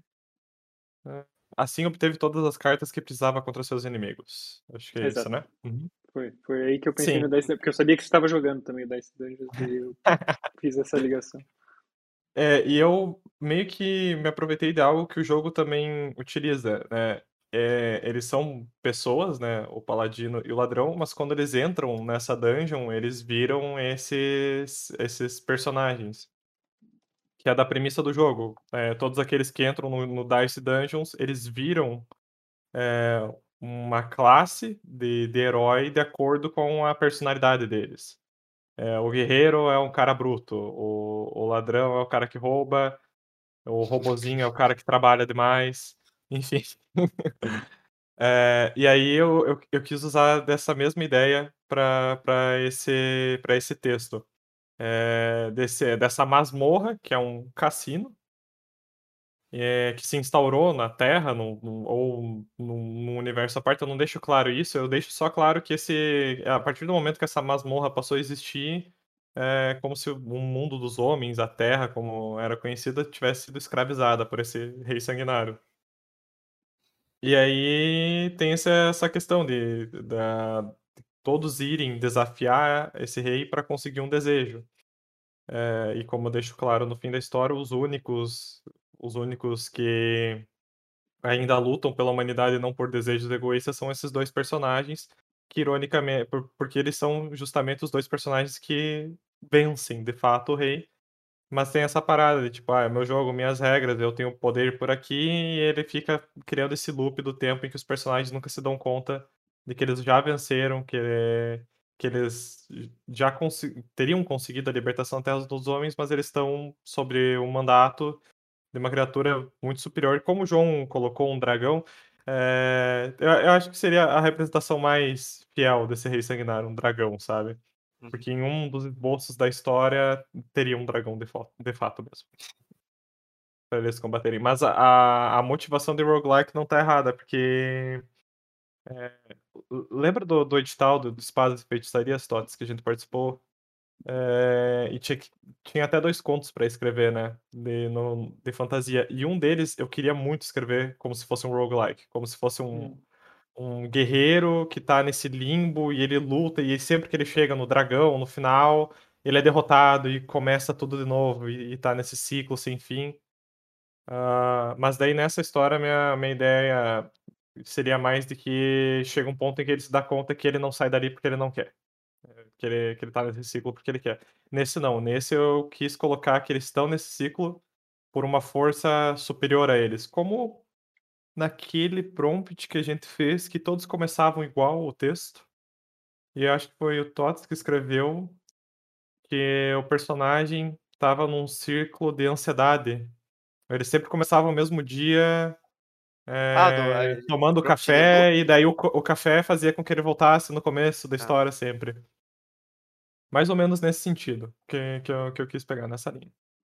Ah, não sei se deixei alguma, alguma pergunta, algum comentário, alguma percepção de fora, mas é- era basicamente isso.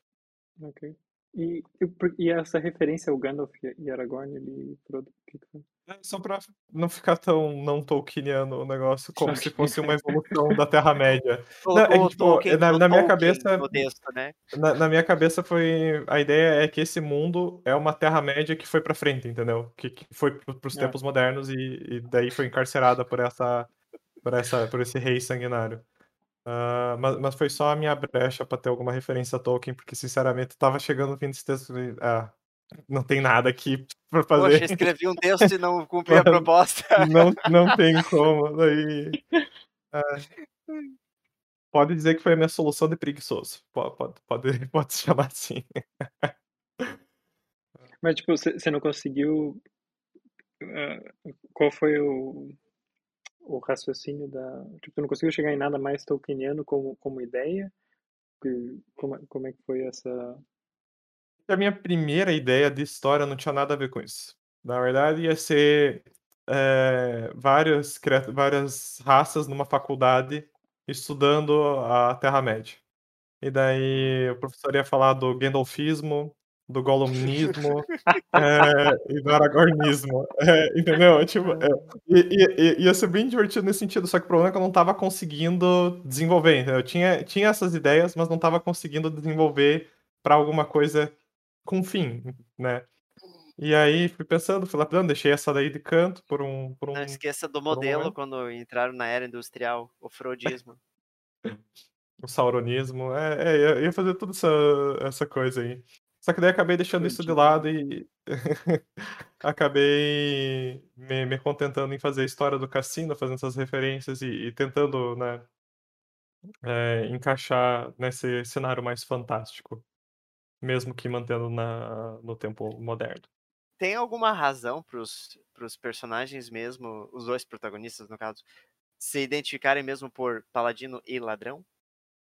Ah, na verdade, seria mais como uma questão de, de codinome mesmo, tipo, qua- quase que no É, intuito eles de até ser o comentam que eles codinome estão deles, né? disfarçados, né? Pro, pro É, rei tipo, sanguinário, é verdade. codinome paladino e codinome ladrão. Paladino porque é é mais honroso o método que ele tenta ganhar, e o ladrão porque ele literalmente rouba pra, pra, pra ganhar nesse jogo. E também, tipo, o propósito de ser esses dois personagens foi mais, tipo, brincar com essa ideia dos, dos opostos, né? Os opostos que se unem Sim. um, um bem comum, né? O paladino, É, o herói eu da até- justiça. Eu até pensei quando eu comecei a ler o texto que teria algum momento que eles iam é, Uhum. se, se- se confrontarem, né? Porque Uhum. é, é bem comum terem em, em obras de, de ficção fantástica, assim, a, a trope de ah, o ladrão vai fazer alguma coisa, ou seja lá qual E o paladino vai ficar puto. É, exatamente, exatamente. É Tanto que até em Baldur's Gate tem umas coisas legais assim. Se você tem um, tem um paladino no, que entra na, na tua party, e se você faz algumas coisas, tipo, se, se você mata alguém, tipo, inocente e tal, ele, eles, eles, Ele sai. manifestam essa, essa. Uhum. É, eles saem, ele- eles manifestam essa, esse descontentamento, assim e tal. Tanto que Uhum. eles, a- eles não aceitam estar com alguns membros, alguns outros possíveis membros da, do grupo, no grupo com eles, né? Porque vai contra toda a filosofia deles e tudo mais. Acho bem Uhum, legal isso. uhum. É, nesse seria mais um temos um fim comum e não temos o que fazer a respeito, então unimos as forças, né? Deus Otávio nos pôs aqui e aqui estamos, né? Tipo isso. Ma- Mas foi isso mais no geral. Se vocês têm alguma pergunta ou mais algum comentário pontual. Eu tenho uma pergunta geral do desafio para todos, na verdade, até, até eu acho. É, se vocês acharam muito difícil seguir essa a- a- alguma ideia para esse esse esse desafio, né? Esse NFT no caso. Não, tipo, todo mundo conseguiu escrever o desafio, mas eu quero saber tipo o quão se foi muito difícil o processo de, de chegar num, num resultado para escrever alguma coisa. Pra mim foi. Bastante. É, mas Porque- acho que o que mais bateu é. na trave foi o Tolkieniano. Hum, É, É, pelo, pelo que que eu eu mais tava tenho. agora vendo os três textos depois das análises e tal, e dos comentários e perguntas, eu vejo que cada um teve uma, um pouco de dificuldade diferente, eu bem dizer assim, né? Então, Uhum. eu acho que seria interessante saber É. isso. Pra mim foi mais a parte tolkieniana, porque o que eu mais tenho de referência são os filmes, né? Eu só li o primeiro livro Uhum. e o Hobbit. E honestamente tenho muita preguiça de continuar lendo, porque o, o primeiro livro eu já achei meio, meio chatão, né? Mas é, é aquilo, tipo, do, do momento que eu tô lendo, né? Como a gente ficou discutindo ao longo desse episódio, tipo, era muito um produto da sua época e era muito revolucionário pra sua época. Sim. Ah, só que eu já tive contato com outras histórias de fantasia que, pra mim, é, não é que são melhores, mas são, são melhores de ler, né? Não, não que o Ah, conteúdo sim, dela você seja ma- precisa, melhor. você precisa É. ter certa fortitude para ler Tolkien se você não é Uhum. acostumado com, com isso, É. com certeza. E aí, pra mim, foi muito difícil, tanto que eu, que- eu acabei de falar, a referência da de Gandalf Aragorn é, é, é só pra, pra dizer que tem alguma coisa mais explícita de Tolkien na história. É, mas o, o que você falou de, ah, para mim foi difícil justamente por ser algo Tolkieniano, eu acho que, pelo menos para mim, né, é, o, o Tolkien é o, o pai da, da, da fantasia, assim, pode-se dizer, o, o, o mais eh, prominente criador de, de obras fantásticas, então eu acho que qualquer coisa que você usar dos clichês de fantasia, tipo, ah, elfos e, e dragões e anões, isso tudo que ele normalizou, que ele tornou lugar comum na fantasia, já torna a tua história tolkieniana, sabe? Você não precisa, eh, por exemplo, ah, apelar para ah, Frodo, Aragorn, Gandalf, não sei o quê. Só o fato de você já usar esses, esses, esses pré-constructos já, já torna a tua história tolkieniana. Até mesmo a, a, a parte de dividir o- os personagens em classes, né? Assim, em ladrão e- Uhum. e, paladino. Que isso vem, pra mim, a primeira coisa que eu associo pensando nisso é D&D. Mas D&D, com certeza, também é muito, muito inspirado em Tolkien, né? É visível. Então, É a base, né? não, é é Uhum. muito difícil a gente querer escrever algo fantástico, pensando nessa ideia de fantasia medieval, fugindo de Tolkien. É muito difícil. Uhum. Pelo menos se for um fantástico e- europeu, né? Porque se pegar Uhum. inspiração asiática ou de qualquer outra cultura, muda bastante o negócio. Uhum. Muito Tots. Ah, é, é um pouco o que eu falei antes, é, foi muito difícil a parte das, das rimas. Ahn, e, e também a parte de, de querer escrever algo mais, mais lento, mais descritivo, só que ao mesmo tempo não poder tomar muito espaço para o texto não ficar longo. E, e acho que e eu também, e também tem um pouco desse problema que eu falei sobre o diálogo soar estranho por ser fantasia. E eu não sei, eu, eu, eu também ando numa relação um pouco, um pouco difícil com fantasia. Não só fantasia, mas com fantasia e ficção científica. Tem, tem Mas maior- isso em, em obras de literatura, você diz, ou no, no geral, assim, para consumir? No geral, eu acho. Talvez mais com literatura, mas no geral. Nossa, é, eu tenho. Nossa, me dá muito bode de, de ler alguma coisa de fantasia nos últimos tempos, sabe? Por mais que, tipo, no fim eu acabe gostando. Até eu conseguir sentar pra ler, eu, eu vou fazer qualquer outra coisa. Eu espero que isso não seja um, um, um, como se diz, um, uma, meu Deus, um aftermath, eu queria, mas eu queria achar uma palavra em português, um, um efeito colateral do, do final catastrófico de Game of Thrones. Acho que não tenha sido tipo um Não. pós-gosto amargo na boca Uhum. para as pessoas Não, ficarem Game desgostosas, Thrones, mesmo que exemplo. inconscientemente com fantasia, sabe? Não, eu, eu, a- eu nem considero o mesmo tipo de. É mais essa coisa mais. mais tipo, mais tucaniana, assim, mais clássica, tipo, ah, o, Uhum. o bem, um, tem, existe um bem, existe um mal, e existe Ah, você se- essa. Você prefere nessa essa dificuldade no quesito mais fantasia tolkieniana mesmo, então. Não, no que é os geral. clichês do bem e do mal, os que arquétipos de bem e mal, né? É, coisas que seguem Ah. muito. eu Acho que pra mim, o meu maior problema Ah, é, tipo, é a jornada do herói. Porque eu acho que Ah, até, sim, sabe? sim. Os clichêsões, clichêsões E- mesmo. E eu digo, por exemplo, recentemente eu li o Duna E eu acho, e tipo, eu ficava lendo aquilo lá e tipo, ok, eu entendo também que foi na, na época, provavelmente foi muito revolucionário. Provavelmente não, foi muito revolucionário o que fez na época. Mas pra mim tudo parece meio besta, vendo agora, assim, tipo, parece que parece que tipo tudo é um, é um atalho nesse tipo de digo, um atalho no sentido de que eu sei que não é fácil criar um mundo assim, né? Fantástico, por mais que seja ficção científica ou, mais, ou que seja é, fantasia, mas parece que tudo fica muito sem graça comparado com, com a complexidade que existe no, no mundo real e, e que é, in, é, inalcançável o mesmo tipo de complexidade. Então parece tudo, é tudo me parece muito superficial nesses sim. mundos de ficção científica e de fantasia. Ah, sim, isso com certeza tira muito tesão de ler alguma coisa. Ah, mas muito disso do, do bem contra o mal, tem muita obra que tenta ainda reinventar isso e, cara, o próprio uh, que a gente tinha mais de mistura de ficção com fantasia, que era Star Wars, ficou nessa, tentou criar uma nuance ali, se perdeu pra caralho no caminho, fez qualquer coisa. E qual obra ficção, que você falou que eu não escutei? Star Wars, no caso. Ah, tá, Star Wars.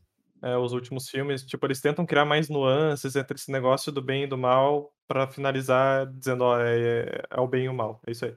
É, mas já foi tão, tão cementado, né, no, no Star Wars isso, tanto o Sith contra os Jedi e tal, então uhum. sempre foi muito martelado isso, né, na, na minha visão, pelo menos, do, dos universos. Eu ver que caiu congelou, minha câmera aqui. Aham, uhum, sim, é. deixa eu...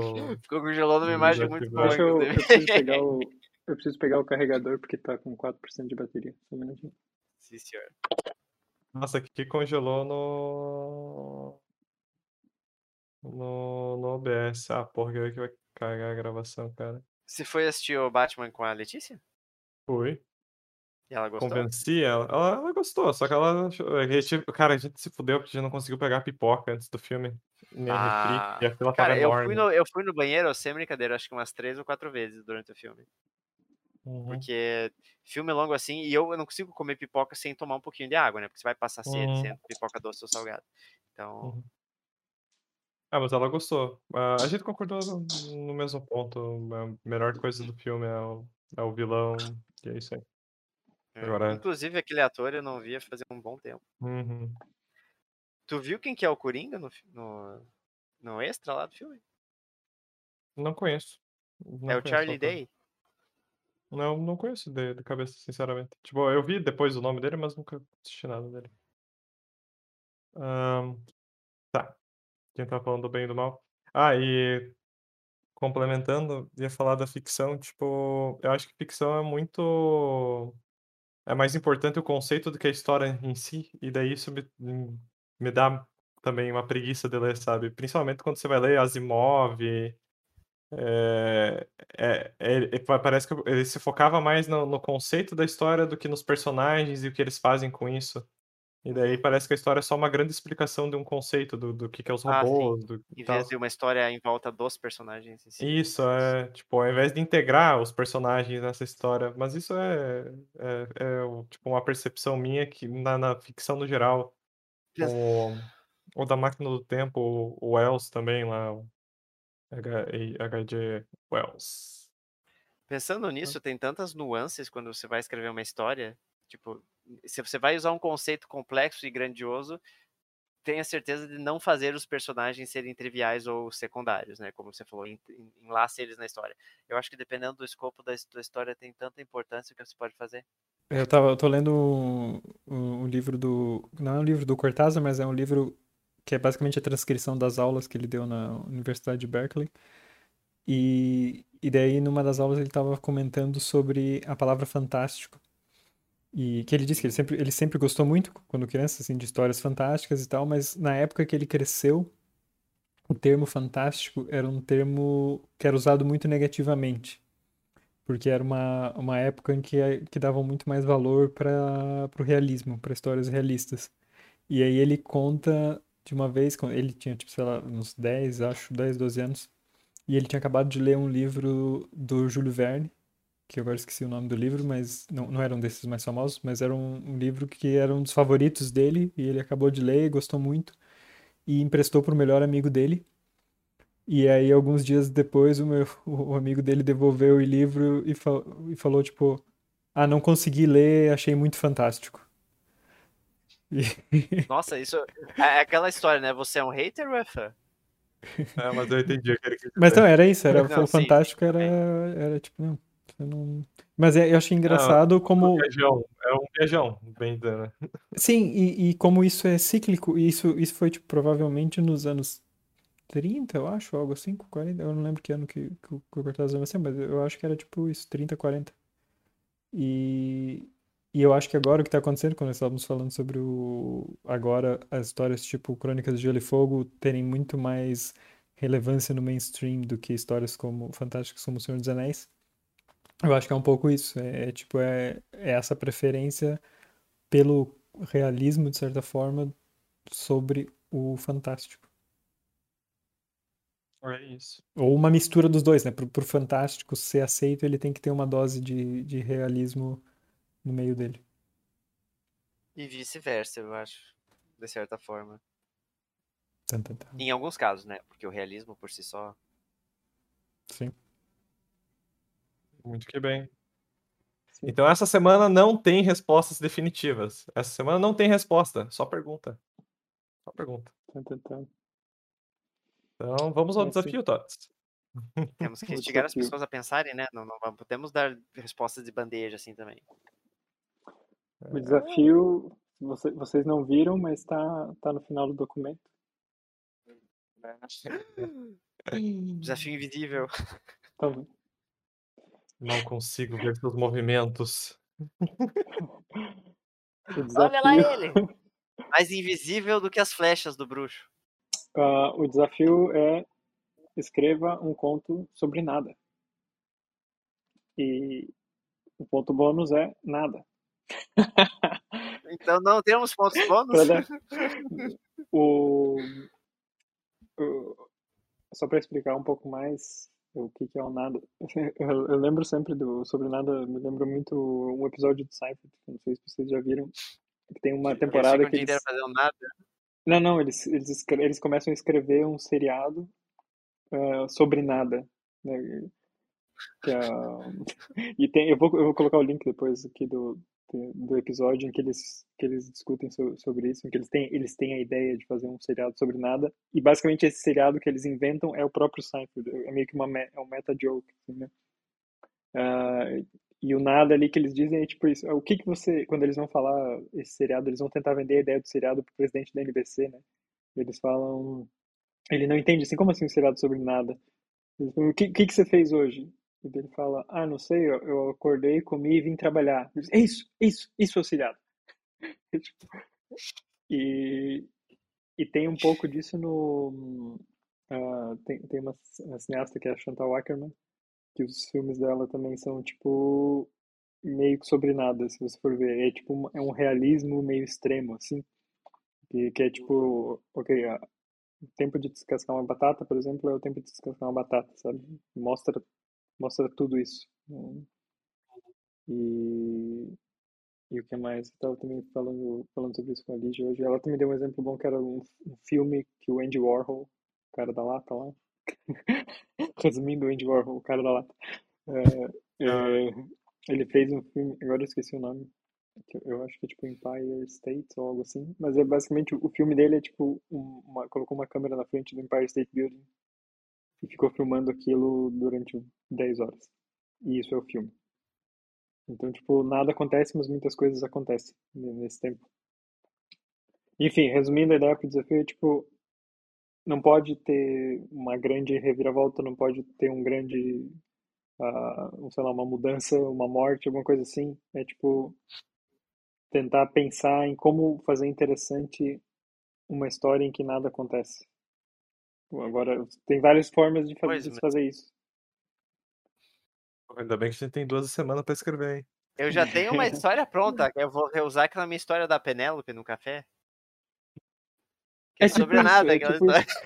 É tipo isso, nada acontece. Penélope vai ao café. De novo. Muito bom, muito bom. É, não pode ter um apocalipse zumbi acontecendo fora da cafeteria. Tipo isso. É. Mas agora eu entendi por que você disse que o desafio já estava no documento. Sim. Hum, 10, 10 pontos para a Grifinória. Ah, Não tinha nada ali. muito né? bom. Sim.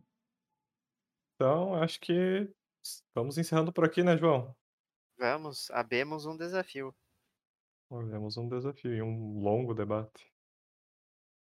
Foi, foi- tinha que ser um episódio tolkieniano, tinha que pelo menos ser longo, né? Na verdade, é, o pessoal ainda não entendeu aqui, isso daqui era só a introdução do episódio.